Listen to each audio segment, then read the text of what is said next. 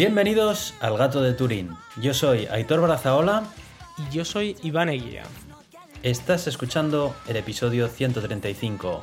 Buenas tardes, Iván. ¿Qué tal estás? Muy buenas, Aitor. Pues eh, estoy muy bien, muy a gusto, muy tranquilo. Y, y nada, quería yo comentar un, un par de cositas. De hecho, quiero comentar que estoy haciendo un curso eh, que no sé si lo comenté antes aquí, que iba a empezarlo, pero mm, el caso es que estoy haciendo el curso de un curso de NVIDIA DLI, del Deep Learning Institute, eh, que está además eh, patrocinado por la Universidad de Málaga y es online porque por supuesto no me iba a ir a Málaga para hacer el curso. No, no estamos como para... No, no está, no está la cosa para... no está el horno para bollos. Pero mm, la verdad es que eh, fíjate que yo soy muy crítico con Nvidia eh, y, sigo pensando que, que, la falta de. Bueno, que su falta de compromiso con el open source es lamentable. Espero que no le digas eso al profesor. No, no, no, no. no me ahorro esos comentarios. Pero, pero bueno, he, de decir que es eh, bueno que, está muy bien la, plataforma de Nvidia DLI, que, nos dan ahí un montón de, de tarjetas bastante chulas para, para, hacer cositas. Y el curso en sí es un curso de, CUDA, de, High Performance Computing con CUDA y de Deep Learning. Eh, hemos hecho ya la parte de CUDA, con lo cual en teoría me puedo sacar ya una certificación, a ver si tengo un rato un día de estos. Y luego empezaremos con el Deep Learning. Y esto, eh, fíjate que a mí se me ocurrió meterme en esto porque a mí siempre me gusta el High Performance Computing. De hecho, mi libro va un poco sobre el tema. Sí. Y, y CUDA era algo que, aunque no había tocado, eh, había tocado OpenMP en su momento y había, había estado haciendo también, bueno, eh, SIMD y cosas así más, más a bajo nivel. Pero CUDA no había tocado. y bueno, el, paradigma es interesante. Al final es usar la, la GPU para, para hacer cómputos. Y, bueno, pues eh, está, está bastante guay. Está, la idea está bastante, bastante bien. Eh, se parece más a OpenCL, obviamente, que a, que a OpenMP, por ejemplo. Pero, pero bueno, está, está guay. Eh, lamentablemente en el CERN no estoy trabajando en High Performance Computing, así que no, no podré usar los conocimientos, pero bueno, es, es algo bastante chulo. Y la parte del. Deep Learning es algo que siempre me ha interesado y que, bueno, eh, el problema es que alguna vez me he metido en algún curso estos de hazlo tú a tu bola y es que soy muy poco constante con esas cosas. Ya, es que es lo que suele pasar con esos cursos que te los puedes administrar, que está bien por la comodidad que te da, pero por otro lado, el tener una exigencia externa a mí por lo menos me crea más vínculo con la tarea que de otra forma, la verdad. Está muy interesante. ¿Y con qué lenguaje de programación trabajáis? ¿Con C? Es C, sí, sí. Con, con C para, para, para todo en principio. Eh, mm, sé que también hay librerías para Python y así, sobre todo para Deep Learning creo que vamos a usar más Python que, que C. Eh, lamentablemente no vamos a usar Rust, no lo entiendo. vaya hombre, vaya hombre.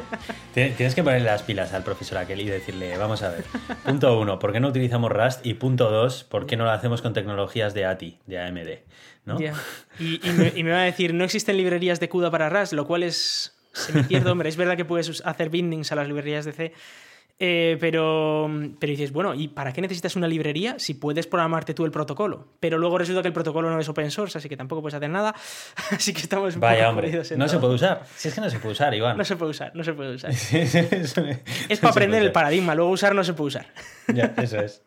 ¿Y cómo hacéis para trabajar con los equipos que tienen el hardware de, Nvidia? Porque claro, si estáis trabajando en remoto, ¿qué os conectáis? ¿En escritorio remoto equipos que cuentan con ese hardware o cómo?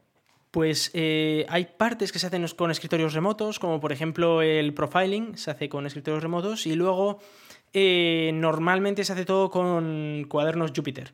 Es decir, los cuadernos Jupyter ya está en una infraestructura que, tiene esto montado, eh, te dan unas, unas, tarjetas bastante chulas y, tú ya ibas ejecutando archivos C, compilándolos y luego viendo, viendo el resultado. ¿Recuerdas con qué modelos de tarjetas gráficas de Nvidia estáis trabajando? Sí, con las estamos trabajando normalmente con las últimas. Ahora mismo, por ejemplo, en el curso nos están dando unas Tesla T4, que son eh, de, las, últimas eh, generaciones de, de Nvidia.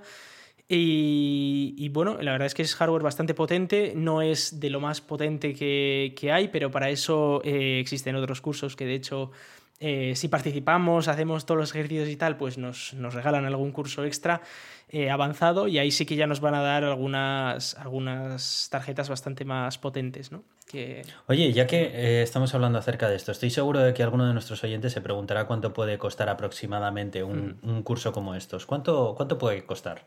Pues esto que incluye eso, es el, curso de, de, CUDA, luego el curso de Deep Learning eh, además, la certificación de CUDA, la certificación de Deep Learning y además el profe, a la mínima que participes un poco en clase, te regala otro curso y si encima haces otros ejercicios, te puede llegar a regalar, ha dicho que en algunos casos de algunos estudiantes hasta 10 cursos. Joder. Eh, y además te, tienes eh, la opción de hacer otro curso con él que vale otros 75 pavos. Esto, el curso inicial vale 350 con todas las certificaciones y todos los cursos gratis extra que puedas sacar. Y luego, aparte del curso avanzado, son creo que 75, eh, pues por sacarte otra certificación y además el, curso avanzado de todo esto. Que ah, es un precio, yo creo que bastante razonable. Son precios razonables, sí. Sí, además yo creo que si quieres tirar por ese mundo de, de Nvidia, CUDA y Deep Learning, creo que te puede abrir bastantes puertas el tener esas certificaciones. Así que yo creo que merece mucho la pena a aquellos que, les guste el tema. Y de hecho, uno de nuestros oyentes es un compañero mío del curso que nos enteramos pues, por, mera casualidad, que se llama Óscar Alonso. Así que de aquí le, saludo porque probablemente nos esté escuchando y luego este sábado pues tengo clase con él. Así que. Oye, pues eh, es bastante curioso ¿eh? que, me meto en un curso y tenemos un, un oyente yo creo que cuando empezamos a hacer este podcast jamás nos imaginaríamos que ibas a poder coincidir con algún oyente en algo como un curso online, ¿verdad? Sí, porque sinceramente yo creo que estábamos esperando de que si llegábamos a los 20 oyentes habría sido ya la leche. Teníamos como 5 o 6 amigos que nos escuchaban y era como, ¡buah, chaval! ya, te digo. ¿Cómo ha evolucionado esto? tema, pero sí, sí. Muy guay, la verdad. Eh, pues muy interesante, muy interesante, la verdad. Ya, ya nos irás contando a medida que vayas avanzando en el curso, porque, porque es una tecnología que, jolín, es bastante avanzada. Es un mundillo que normalmente no, no sueles conocer a mucha gente que esté trabajando con ese tipo de tecnologías y que, a los que somos ajenos a ellas nos suenan un poco como a japonés, ¿sabes? Como muy exótico nos suena.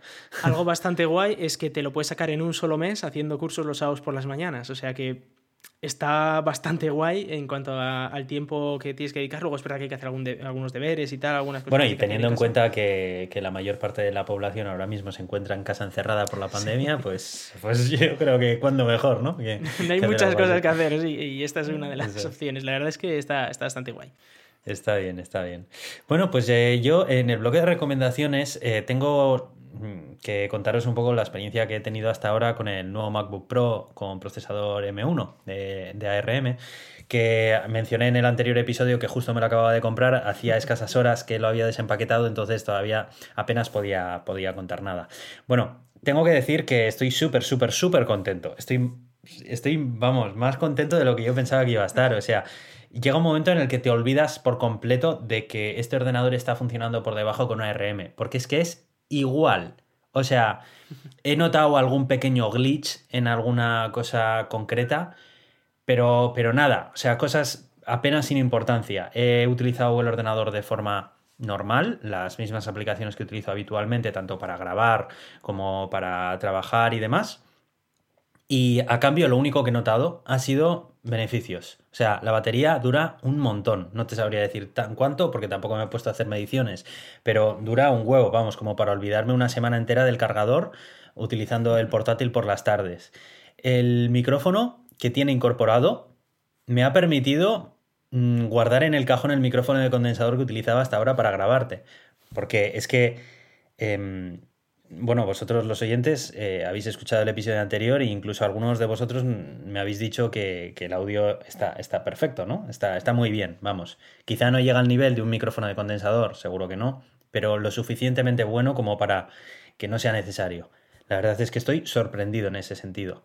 Em, otra cosa que me llama la atención de este ordenador es el audio, los altavoces. O sea, los Mac portátiles siempre han tenido buenos altavoces, pero es que este, o sea, me quedo alucinado de la implementación de Dolby Atmos que tiene un portátil de este tamaño.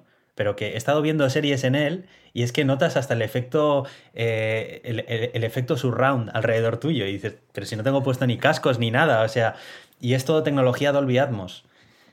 Em, aparte de eso, la verdad es que lo de la Touch Bar, bueno, la Touch Bar sé que no es algo propio de este portátil con M1, pero es la primera vez que yo la utilizo. Y, joder, la verdad es que me está gustando. Me está gustando porque me estoy acostumbrando a utilizar un montón de accesos directos que cambian según la aplicación que tengas abierta. Y yo creo que hay mucha gente que no le presta atención por por la costumbre de no tenerlo y yo estaba haciendo un pequeño esfuerzo de mirar un poco de vez en cuando la touch bar y joder, la verdad es que una vez que te acostumbras a utilizar accesos directos que tienes ahí, luego cuesta mucho volver atrás. Y nada, y por lo demás, o sea, el ordenador es súper ligero.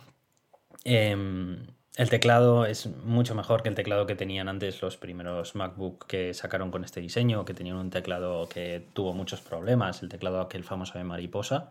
Esto es un teclado que vuelve a un poco al estándar de teclado normal de tijera, pero con unos ligeros cambios. Es muy cómodo al tacto y todo.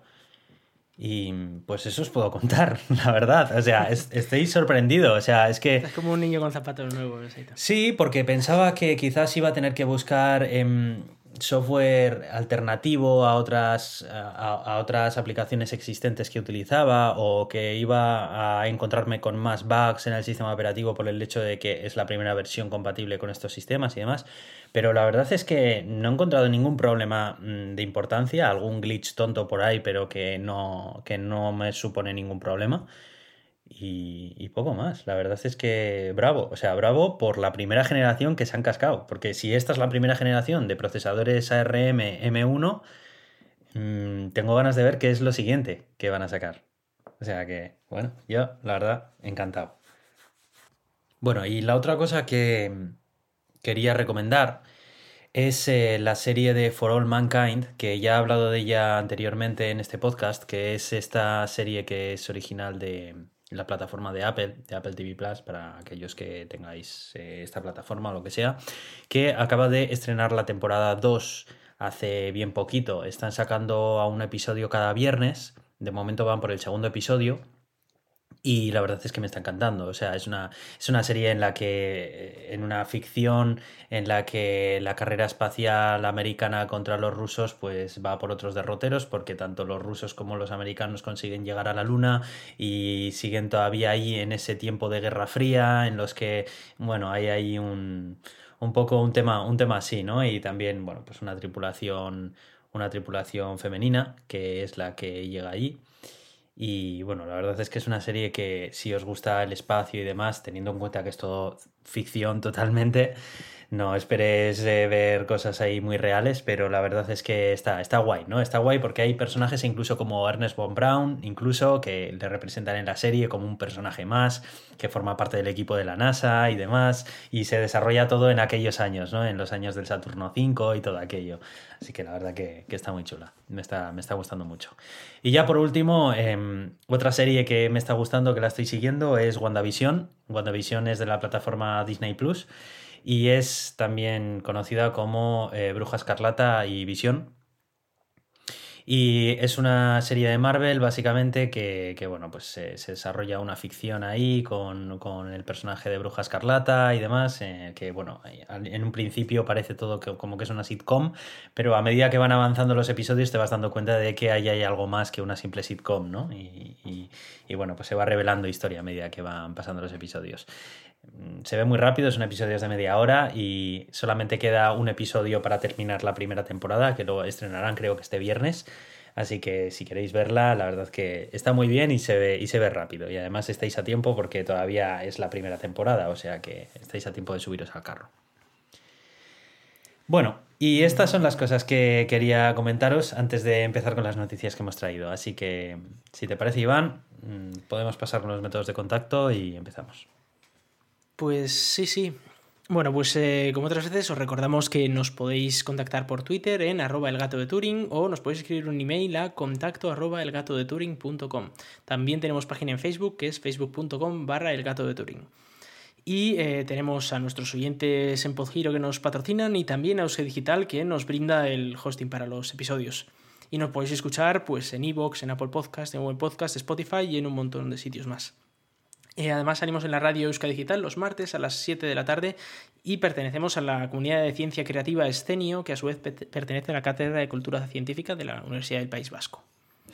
Yo soy Aitor, arroba cronosnhz en Twitter. Y yo soy Iván, arroba Racican en Twitter. Vamos con las noticias. Bueno, Iván, la primera noticia que he traído aquí es algo divertido. Porque si algo nos hace falta últimamente es reírnos un rato, que eso también está bien, ¿no? ¿Y de qué trata esta noticia? Bueno, pues eh, Amazon decidió actualizar el icono de su aplicación para dispositivos móviles en un, dentro de un cambio de imagen global que, está llevando a cabo, ¿no?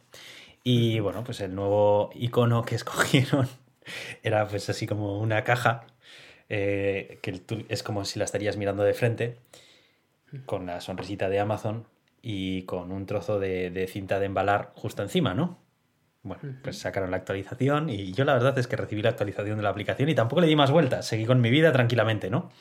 Pero resulta que, claro, el afán que tenemos muchos seres humanos de ver caras donde no las hay, llevó a que un grupo grande de personas en Internet, porque es que encima si pones Internet a trabajar ya sabes lo que ocurre, que en realidad lo que, lo que se veía era el famoso bigote que llevaba el dictador Hitler en lugar de ese trozo de cinta de embalar. claro, algo que empezó como una broma, pues empezó a crecer y crecer. Además, entiendo que eso no, no, era algo que habían hecho queriendo, ¿no? Diciendo, no, es que esto es lo que queremos representar como empresa, ya. Creo que no. Creo que no. Pero bueno, eh, viendo lo que se dice de Amazon últimamente, quién sabe, ¿no? El caso es que esto llegó a escalar tanto que hicieron un rediseño de este icono para eh, suprimir y perfilar el límite de la cinta de embalar para que en lugar de terminar así como en forma de sierra, terminara de forma lisa, de forma que se viera pues como una especie de, nota con el, con el lado, con una esquina así como despegada, ¿no? Para dar a entender. que ahora es la aplicación de notas de Amazon, ¿no? sí. El caso es que es ridículo. No ir sensibilidades con, cinta americana. A mí me hizo muchísima gracia esto porque es algo, es algo, es algo ridículo. O sea, pero es que te das cuenta de hasta qué punto las empresas de internet em, intentan contentar e intentan hacer que no se les confunda la imagen de marca con ningún tipo de, de conducta que no asocian a ellos, ¿sabes? O sea, hombre, aquí una caja parezca Hitler. A ver, yo la verdad es que no lo había pensado, pero ahora cada vez que lo veo. Claro, es que encima, como la caja es de color carne, es así como marrón y tal, ¿no? Vale que el bigote de Hitler no era azul, pero bueno, es que lo único que le faltaba ya es que fuera negro también, ¿sabes? Entonces ahí ya sí Hombre, habría que verlo en, blanco y negro, ese logo. Lo que pasa es que yo todavía no soy capaz de ver Hitler ahí, o sea, me, está costando mucho trabajo verlo. ¿eh? es que, bueno, si accedéis a la noticia que enlazamos, vais a poder ver en la cabecera de la noticia las los dos iconos, uno al lado del otro, para que podáis ver la diferencia que han hecho, ¿no? El cambio que han hecho de la cinta de embalar así como cerrada y la cinta de embalar así, pero más parecido a una nota, ¿no? Y la verdad es que si te fijas bien en la imagen de la izquierda, es como si a Hitler le hubieran sacado una foto por debajo de la nariz y estuviera sonriendo. es Hitler sonriente. Es algo que nos quiere decir Jeff Bezos antes de irse o alguna cosa así.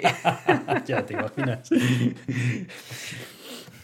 Así que nada, eh, simplemente la, noticia simplemente era esto. Quería comentarla para reírme un poco contigo, porque la verdad es que yo cuando lo vi fue como de, hostia, pues no lo había pensado, pero ahora que lo dices, ¿sabes? ¿Cómo se llamaba esto que suelen decir de los seres humanos? Esto de ver formas, ver caras y demás. Suele ocurrir mucho con las fotografías de Marte. Un reconocimiento de patrones y nos da para pareidolia. Eso, para Idolia. E, e, es que con las imágenes de Marte y así suele ocurrir casi siempre, ¿verdad? Siempre hay gente bueno, caras en Marte, hasta que no consigues una imagen de mejor resolución, hay caras en todas partes.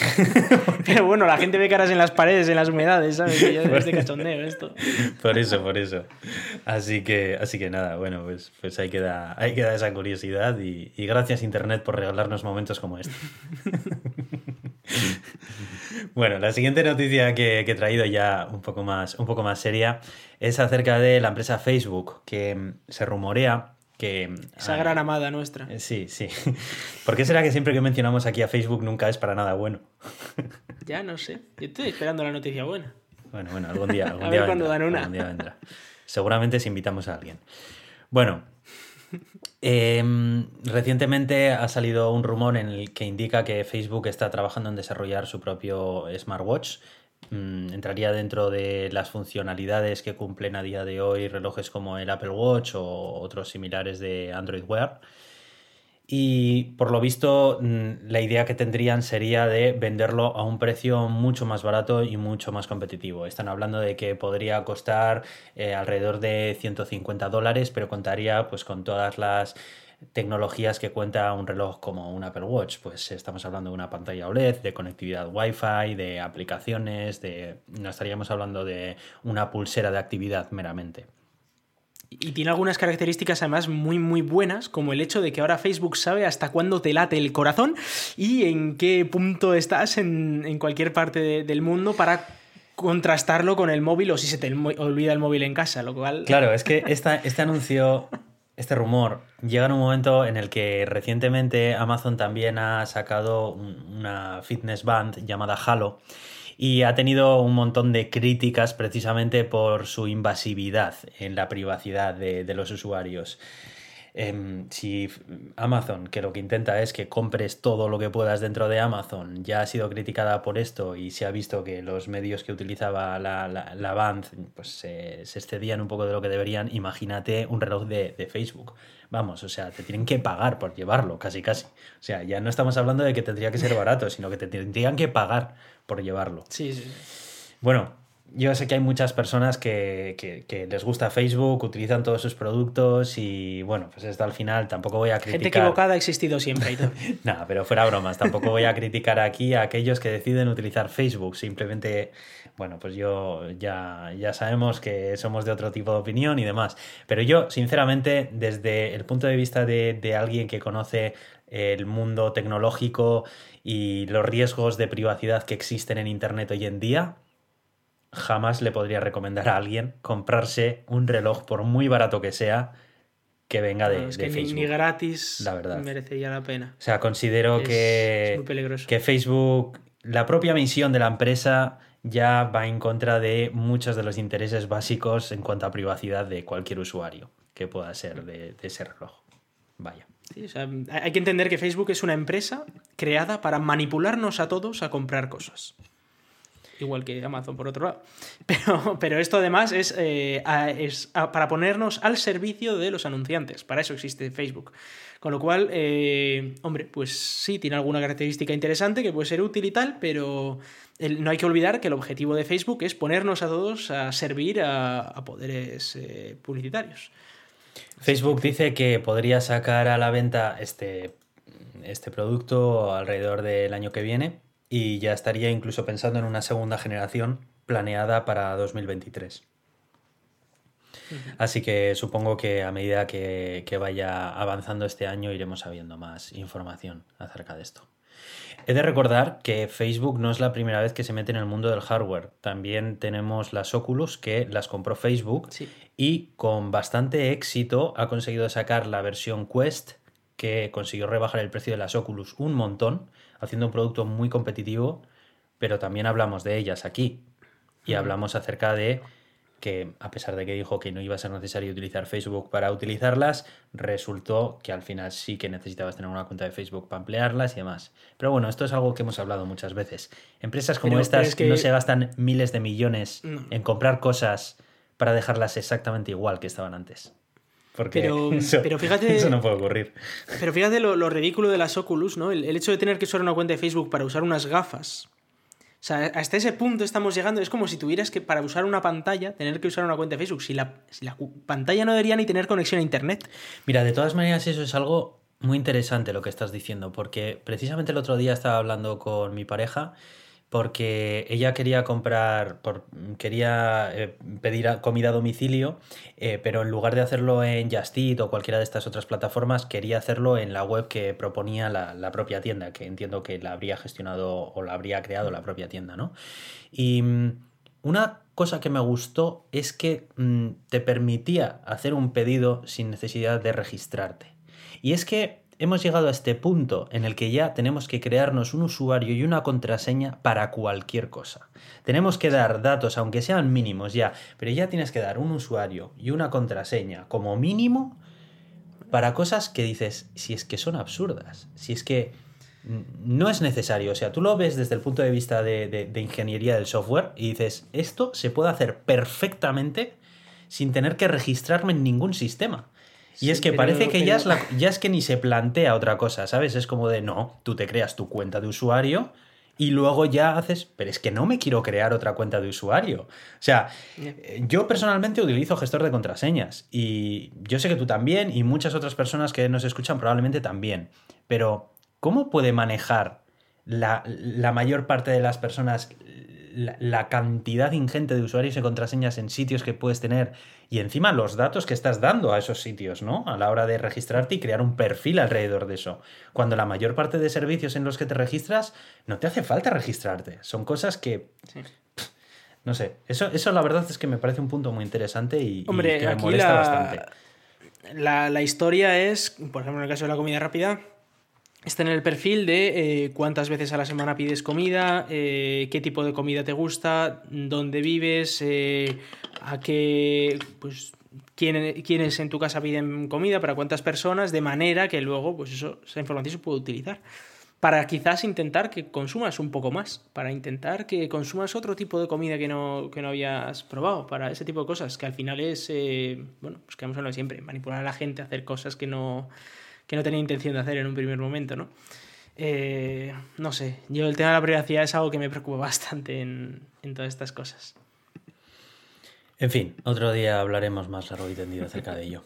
Vamos a pasar a hablar acerca de la siguiente noticia que, tengo aquí y es relacionada con otra red social. Es una red social que yo la verdad es que sí que utilizo, me parece que tiene una utilidad muy definida para mí, que es principalmente estar al tanto de todos los temas y noticias que me interesan. Estoy hablando de Twitter.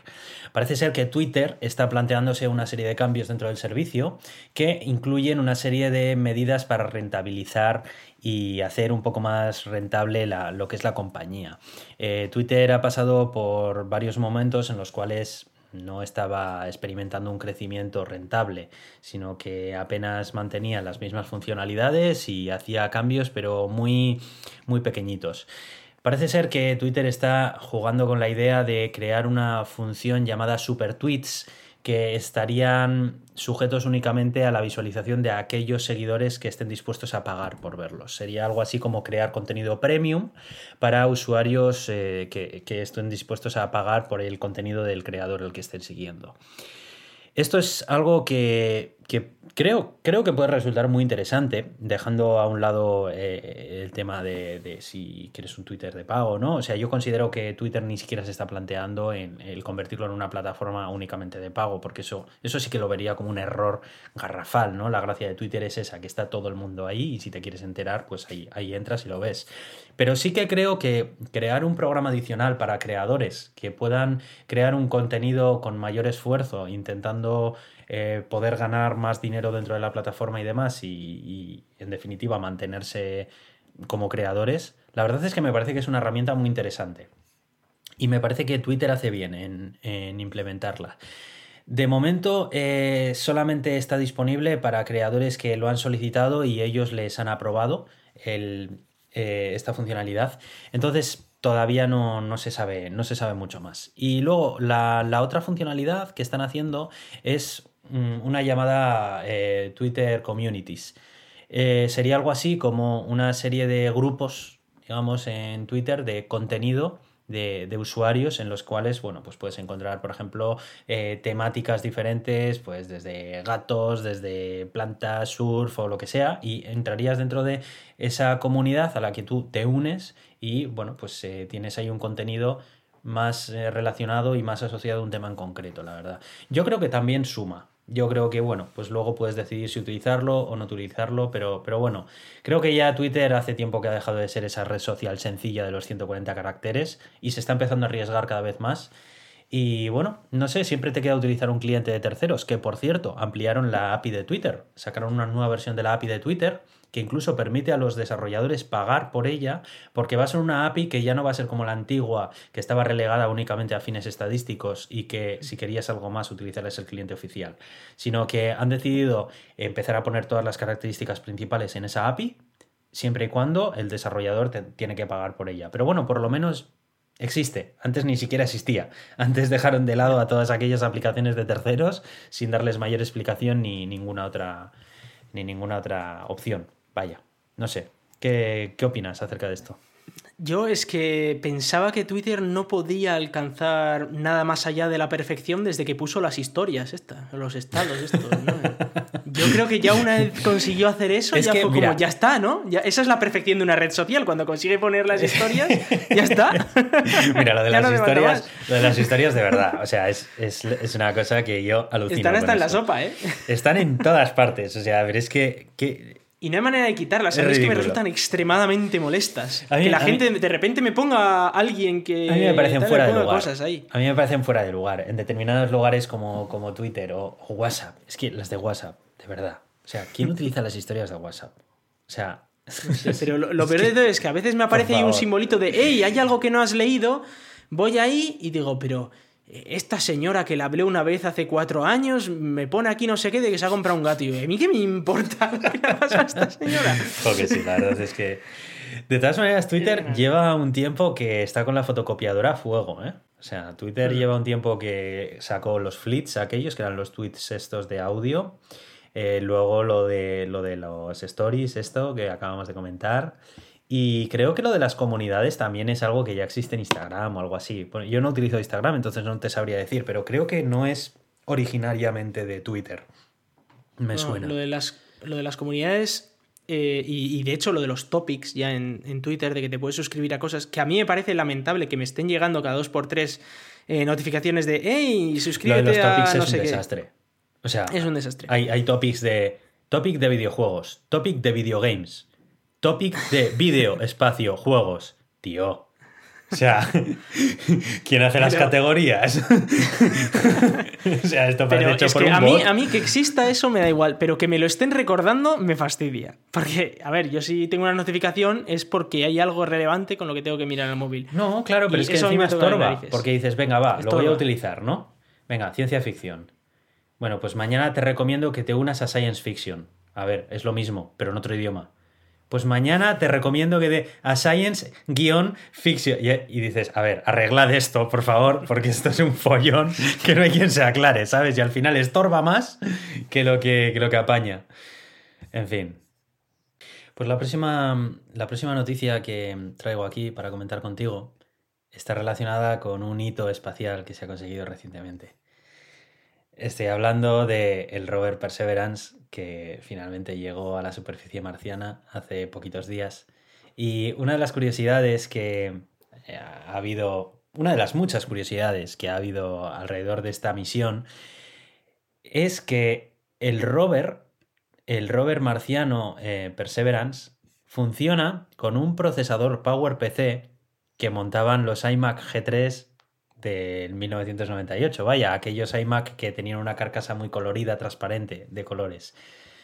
Em, me, gusta, me gusta este tipo de noticias porque nos da un poco una imagen acerca de, de que realmente no necesitamos máquinas tan potentes para lograr cosas tan importantes como, como estas. Además, el emplear máquinas más potentes para misiones como estas suponen incluso un riesgo, precisamente por la disipación de calor, por el consumo energético y demás, y que para llevar a cabo la mayor parte de las operaciones pues no se necesita algo, algo tan potente. Estamos hablando de un procesador que tiene un solo núcleo y 233 MHz, para que nos hagamos una idea de, de la potencia que tiene, que tiene esto. O sea, es una potencia que con respecto a las misiones Apolo es muchísimo mayor, obviamente, pero que aún así estamos hablando de algo que cualquier móvil que llevemos en el bolsillo actualmente le da mil vueltas. Es que no tiene nada que ver, ¿no? Obviamente este procesador no está puesto tal cual. Es un procesador que está preparado para aguantar la radiación de estar ahí en Marte y demás. O sea, es, una, no es que lo hayan cogido directamente. Pero, pero bueno, que es el, procesador, el modelo sí que es el mismo y, bueno, pues ahí, ahí, le tenemos, en Marte. Ahí tenemos un trocito, el corazoncito de un iMac G3 en Marte. Sí, pero es que fíjate que, en estas misiones eh, hay, hay, cosas mucho más importantes. O sea, la, potencia de cálculo no es un problema aquí, porque no está calculando nada este bicho. Más allá de, ciertos movimientos y tal, pero eso es lo que, lo que hace al final el robot es eh, replicar las instrucciones que nosotros le mandamos desde aquí y además normalmente suele tener como media hora, una hora y, más tiempo para hacer las instrucciones que son tan simples como mover un instrumento de un sitio a otro y tal. Es muy complicado planificarlas y luego muy complicado interpretar los datos. Y obviamente es muy complicado el, todos los sistemas internos que tiene para consumir extremadamente poco mientras haga eso. Pero en sí la cantidad de cálculos que tiene que hacer por segundo no es tan alta como para requerir un Core i7, ¿vale? O sea, ni de palo, no, tiene ningún sentido es mucho más importante que consuma muy poco, que además tenga un procesador que haya sido muy probado, porque algo que puede sorprender a mucha gente y es que los procesadores en hardware tienen bugs, tienen fallos, igual que los ordenadores, igual que los eh, programas, igual que los juegos tienen fallos. Y un procesador que ha sido muy probado, que incluso ha recibido algunos parches eh, en su arquitectura, que ha sido mejorado y tal a lo largo de los últimos 30 años, puede dar muchísima más viabilidad a este tipo de proyectos, que aún así siempre se usan dos ordenadores redundantes porque la radiación hace que te puede fácilmente cambiar un bit de 0 a 1 y entonces te cambia el, el programa. Entonces tienes que siempre tener dos ordenadores mínimos redundantes. Y eso, pues, eh, y luego hacerles muchas pruebas de radiación. Luego, algo, un problema muy claro que tienen los, eh, las CPUs de hoy en día es que están hechas a una escala muy pequeña. Es decir, estamos hablando de que AMD ya está con 7 nanómetros o con 5 próximamente. Hay otros que están eh, pues a 10 nanómetros, etc. A esas escalas, el efecto túnel de, de los electrones es brutal. Y aunque es verdad que se hacen muchísimas cosas para intentar remediar eso, eh, están preparados para tenerlos eh, dentro de tu casa, eh, para tenerlos dentro de, un sobremesa donde no les da la radiación, por ejemplo, y donde las condiciones de voltaje de tal están medidas tan exquisitamente que las probabilidades de que pase algo mal, o sea, bueno, tú tienes un, voltaje que te está viniendo de una empresa eléctrica, que todo eso, o sea, eso en Marte no puedes tenerlo. Entonces, el hecho de tener las pistas, por ejemplo, eléctricas mucho más anchas, mucho más mucho más grandes, eh, que tengas la barrera entre una pista y la siguiente, que no sea de 7 nanómetros, sino que igual sea de 200 nanómetros, te da una distancia de, que para si ocurre algún fallo, tienes mucho margen de error para que eso no, te fastidie eh, el robot. Porque si se te rompe el, o si se te fastidia, si se te corrompe un fichero en tu ordenador de casa, pues bueno, lo peor que te pasa es que te pierdes ese fichero o igual tienes una copia, bueno, la pones y ya está. Si se te corrompe el ordenador en Marte, te puede pasar perfectamente que te quedes sin acceso a este, a este eh, rover. y... que cuesta una pasta, además. Claro, cuesta miles de millones de, dólares. Y no hay un backup. Es el único que ha llegado allí. Es el único. Como, falle, te quedas sin él. Y no tienes a un tío ahí, al, al, informático de turno, decir, sí, venga, esta tarde me paso y le arreglo ahí o le cambio el procesador. No, no, o sea, no puedes hacer eso porque eso está ahí y ya está. tienes que ir a lo seguro, tienes que ir a una tecnología que sea rock solid, que, que aquello no, no, falle. Y, y bueno, es, es, un aspecto que a mucha gente le llama la atención, ¿no? Que lleva un procesador tan antiguo, pero precisamente es por eso, por fiabilidad. Eso es algo que hacen muy bien los rusos, por cierto. Si funciona bien, no lo toques. Sí. y hablando de Perseverance, eh, algo que ha hecho este rover que no había hecho ningún otro antes, entre otras cosas porque no había capacidad de proceso como para hacerlo, eh, ha sido grabar unos vídeos impresionantes del aterrizaje en alta definición, encima, con un montón de cámaras, que si tenía varias desde arriba, varias desde abajo, que si cómo se abría el paracaídas, que si cómo, cómo la grúa, esta voladora iba para, para un lado. Bueno, eh, la verdad es que los vídeos que ha sacado han sido espectaculares eh, y, además la transferencia de datos ha sido muy alta. Hay que recordar que con el Curiosity, desde que empezamos a recibir algunas imágenes de la cámara Marvi, que era la que grababa entonces el descenso, hasta que tuvimos un vídeo a cuatro fotogramas por segundo, tardó más de un mes y tenerlo en alta calidad tardó creo que como seis meses o algo así. O sea que bueno, Ahora lo hemos tenido en apenas una semana, tenemos un montón de vídeos en alta definición, así que bueno, se ve que, ha mejorado mucho la, conexión de banda ancha con, con Marte y además eso, que tenemos unos vídeos eh, que nunca antes habían grabado, ¿no? Hay mucha gente que está diciendo, oye, cuando, cuando estás mirando la, la grúa ¿no? aérea, no se ve los propulsores que estén echando nada les estaban esperando, no sé, que saliera fuego o algo así de los propulsores.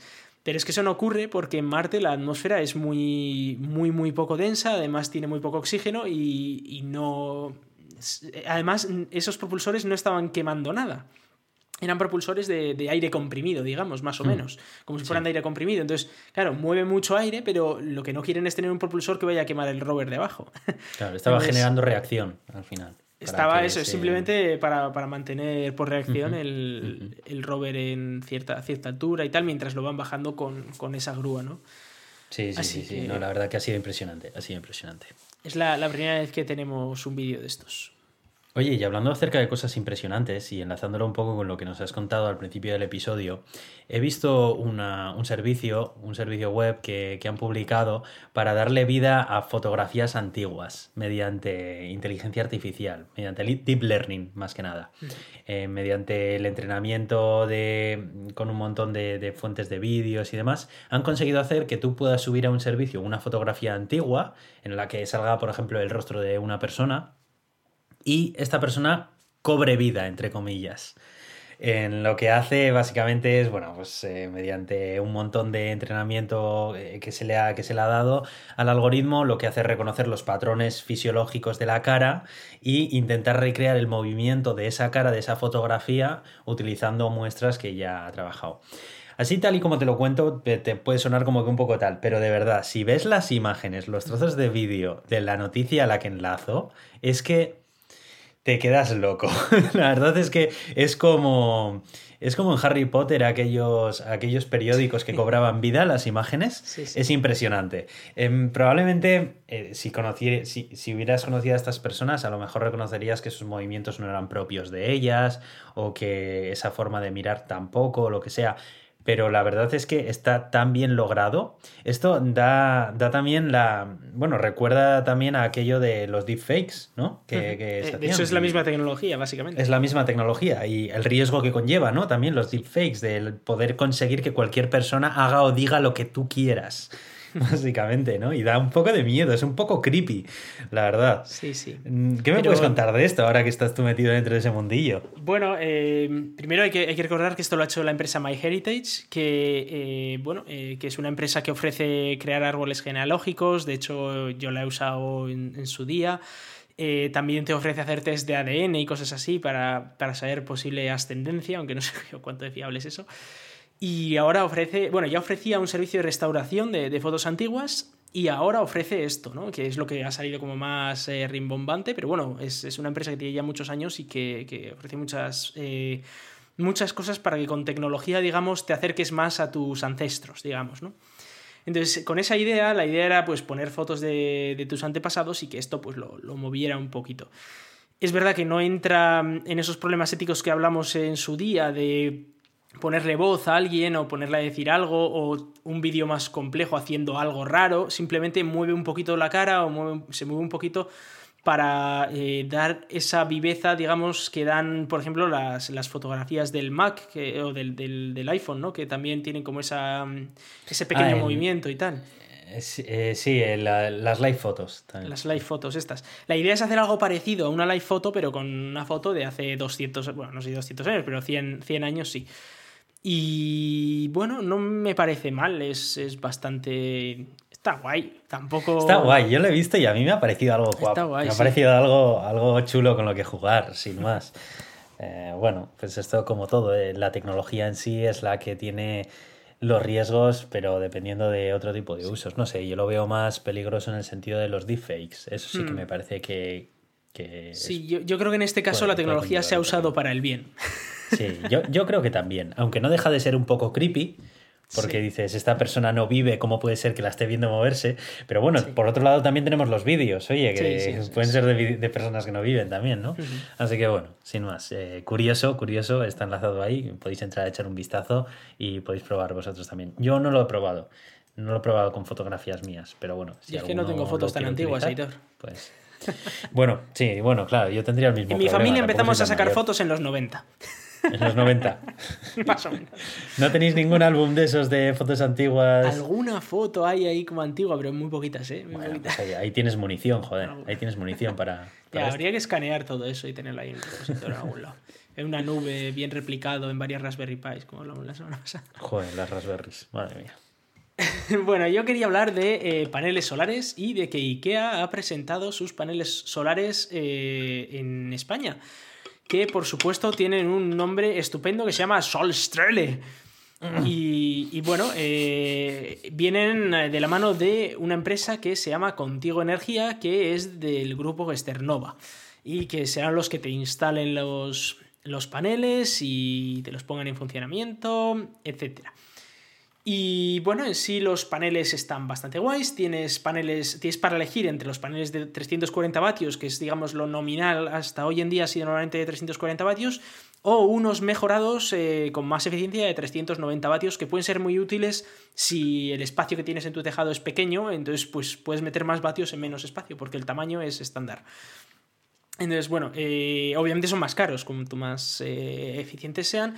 Y los precios andan, para que nos hagamos una idea, ¿vale? De, de cuatro paneles son 4.100 euros para los de 340 vatios o 4.900 euros para los de 390 vatios. Hay que recordar que estos 390 vatios o lo que sea no es lo que producen todo el día, porque entre otras cosas de noche no producen, ¿vale? Este es el máximo que pueden producir con luz directa eh, y, y vamos, y que nunca. Es difícil que lleguen a ese, límite de producción, con lo cual siempre hay que poner. Entiendo que ahí no está incluido el coste de instalación, ¿no? Eso es solamente eh, el precio de los paneles. No, ya viene incluido la instalación y, el mantenimiento, lo cual es algo que, que a mí me, me, llama bastante la atención, la verdad. Te garantizan la energía durante 5 años y te garantizan los componentes 10 años. Eh, y además te ponen el inversor, que es bastante caro, hay que decirlo.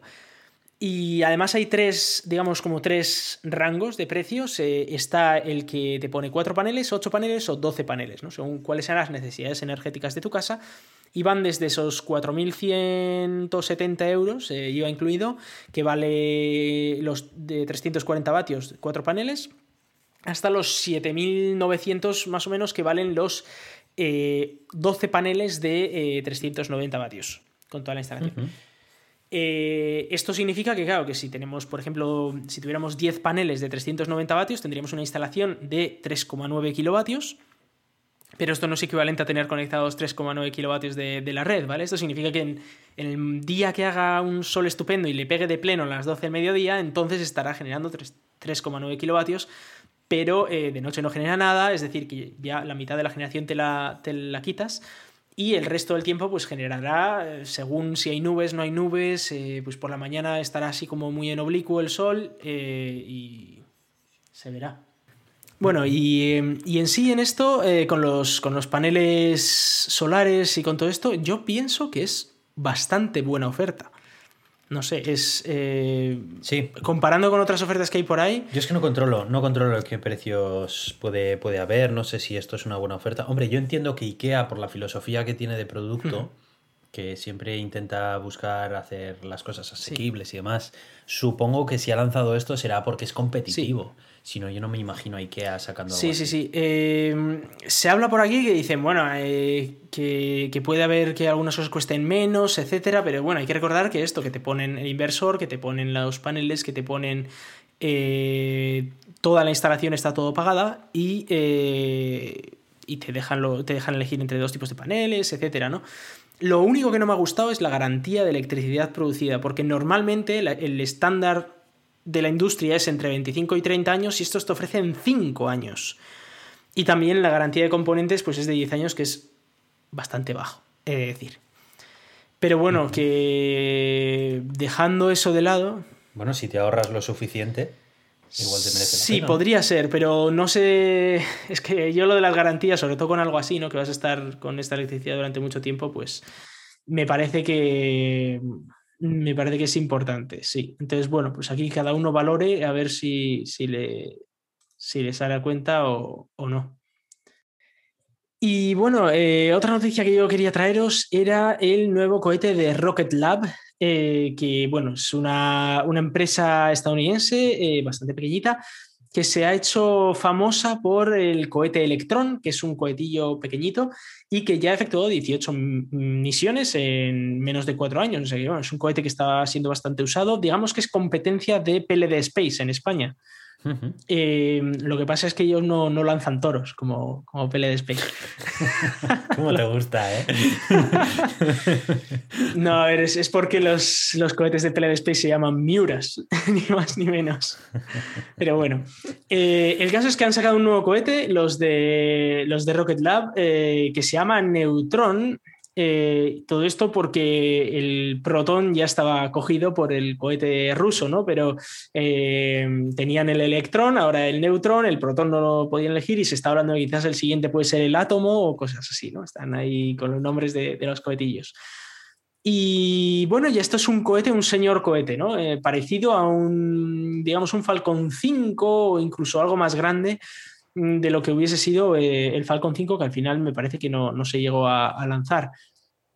Pero eh, además quieren usar eh, como una especie de tren de aterrizaje para poder aterrizar la primera etapa como hace el Falcon 9. Y algo que a mí me ha llamado mucho la atención es cómo está hecho por fuera este cohete. No se parece muchísimo a SpaceX. a la, Starship, ¿no? Se, parece un, montón en colores a la Starship. Pero tanto en los colores como en la forma de la, de la primera etapa. Sí, sí, sí, se parece un montón porque han cogido muchas ideas de ahí. Han, cogido ideas de, reutilización y de, ese tipo de cosas de, SpaceX, clarísimamente, ¿no? Pero bueno, eh, dicen ellos que, que, va a ser muy útil para, para poder lanzar eh, muchos satélites de estas megaconstelaciones, que es verdad que SpaceX está lanzando los suyos propios, pero luego tenemos a Amazon queriendo lanzar como 4.000 satélites, tenemos a OneWeb queriendo lanzar un montón de satélites, aunque eh, fue a bancarrota, pero parece ser que ahora ha resurgido sus cenizas. Entonces tenemos ahí China también que quiere lanzar un montón, aunque supongo que China usará eh, sus cohetes pero la idea es que, eh, que cada uno quiere lanzar sus, satélites y debería este cohete permitir lanzar muchísimos satélites de esos pequeñitos de una sola atacada, ¿no? Y deberían empezar estos lanzamientos en 2024. Pues interesante. Quería traerlo porque es un gran avance para esta empresa, desde luego. Sí, sí, sí, sí. Está, estamos empezando a ver el nacimiento de un montón de empresas en este negocio porque las necesidades de, poner en órbita un montón de aparatos están creciendo exponencialmente. ¿eh? Sí, sí, sí. Y la verdad es que ya no solamente SpaceX el único jugador en esto, ya empiezan a aparecer nuevos jugadores, porque antes SpaceX era, le ha pasado un poco como a Tesla, ¿no? Que Tesla era como el, startup, ¿no? Como, como la empresa joven, la que llega aquí a tal, no sé qué. Pero ya ni Tesla ni SpaceX son nuevos. O sea, es verdad que son bastante más nuevos que los existentes, pero, pero bueno. Pero también te digo una cosa, ni Tesla ni SpaceX tienen ningún tipo de competencia, ninguno de los dos, o sea, están a, otro rollo completamente. Eso es, es, verdad que a día de hoy todavía siguen, siguen estando... SpaceX estamos hablando de que el coste por lanzamiento es hasta cinco o seis veces menor que lo más barato que hay fuera de SpaceX eh, para, el tipo de lanzamiento. y Tesla estamos hablando que para los coches que tienes son muy superiores a todo lo que existe en el mercado a día de hoy. Sí, sí, sí, sí. sí, son muy caros este, los Tesla, pero bueno. Y hablando del Tito Elon, eh, eh, nos, vamos a recordar que hace unos años dijo Elon Musk que iba a lanzar una misión a la Luna, no para aterrizar allí, sino para dar una vuelta alrededor de la Luna y que iba a mandar a unos cuantos civiles allí, ¿no? Entre ellos iba a ir a un supermillonario que es Yusaku Maezawa, eh, y con él le iban a acompañar pues otras personas. Y eh, pues ya se ha abierto la lotería para ver a quién le toca y puedes presentar tu candidatura para ver si te puede tocar a ti, porque van a elegir a ocho personas, aparte de, Yusaku Maezawa y puede ser que alguna, algún otro astronauta, aunque no, no está claro, para eh, ir en una Starship a la Luna en 2023 o 2024, simplemente ir allí, dar la vuelta a la Luna y volver a la Tierra. Pero obviamente sería bastante espectacular. Además, la órbita que tiene sería un poquito más alejada a las que usaron las Apolo, así que sería más lejos de lo que jamás se ha ido eh, con una misión tripulada, lo cual es, mola bastante también. No sé qué, opinión tienes de esta fiesta. Hay dos criterios, por lo visto, que, que ha puesto Yusaku para los amigos. Sí. El primero tiene que ser que aquellos que viajen deben mejorar y ayudar a otras personas y a la sociedad de manera alguna. Y el segundo es que estén dispuestos a ayudar al resto de miembros de la tripulación con aspiraciones similares. Me parece como muy inspirador, ¿no? Es como. es que esta gente que tiene muchos miles de millones está muy inspirada. es muy fácil inspirarse y pensar en sí, ayudar al universo y tal. Cuando duermes todos los días tranquilito con miles de millones en el banco, pero bueno. Pues está bien, está bien. A ver, eh, bueno, eh, está bien regalar eh, ocho plazas gratis cuando te sobra claramente la tela porque te, estás pagando a ti tu una como esta. Pues bueno, pues está bien, ¿no? No te voy a decir lo contrario. Sí. Bueno, no sé, me gustaría ver primero a ver cómo, cómo planean algo chulo de esto, hacer. Algo chulo de esto es que irían eh, unas 10 o 12 personas en la nave. Y esto significa que será, ¿eh? claro, es la nave tripulada con más gente que, habrá salido de, la no astronautas. Y además no astronautas. A ver, obviamente recibirán un entrenamiento y tal, pero, pero bastante chulo. Pero de hecho, el, creo que ha sido el propio SpaceX que ha dicho que quiere mandar gente no astronauta al espacio también.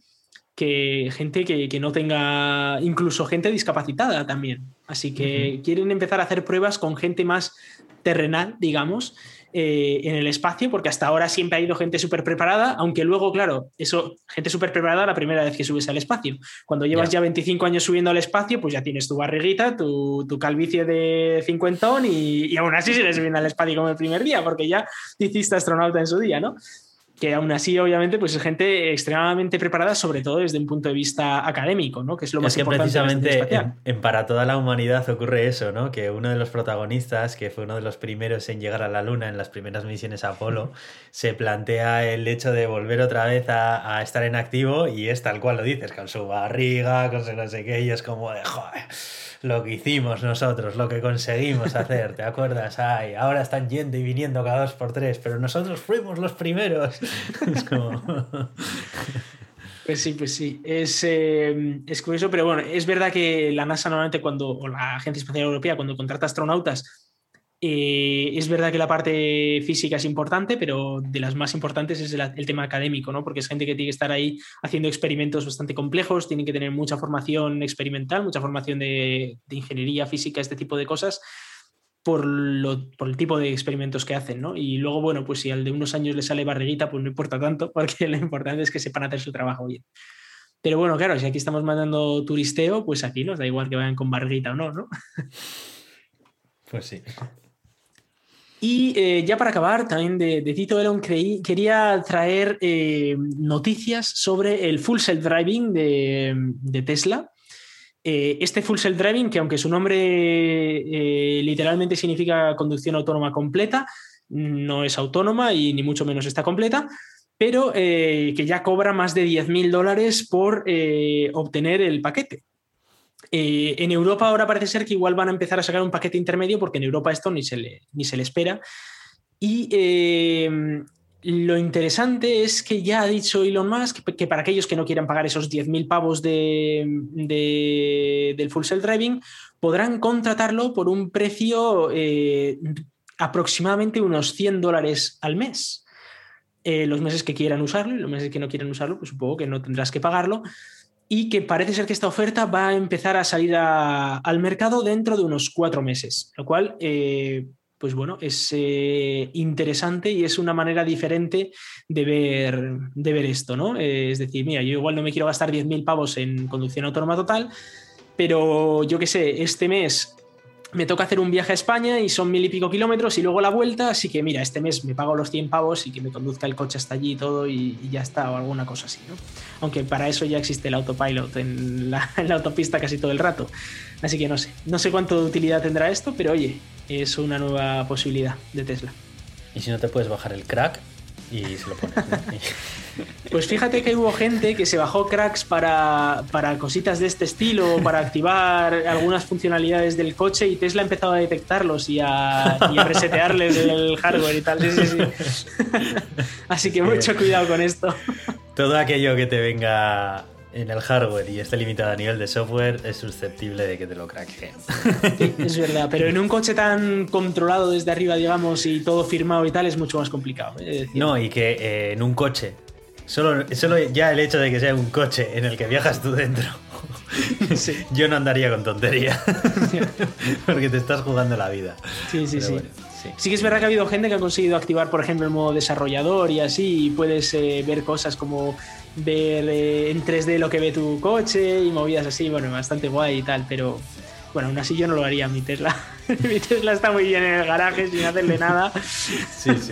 sí, Bueno, bueno, pues nada, hemos llegado al final de este episodio, así que muchísimas Hemos llegado al final, no, no sin problemas, ¿eh? Aitor? No, no, no. La verdad es que, bueno, ahora estaréis escuchando este episodio y si todo ha ido bien no habréis notado nada, pero a lo largo de este episodio a Iván le ha estado dando problemas el equipo y hemos tenido que interrumpir la grabación continuamente, así que he tenido veces, que sí. hacer un trabajo de edición bastante mayor que el habitual. Esperemos que el resultado merezca la pena.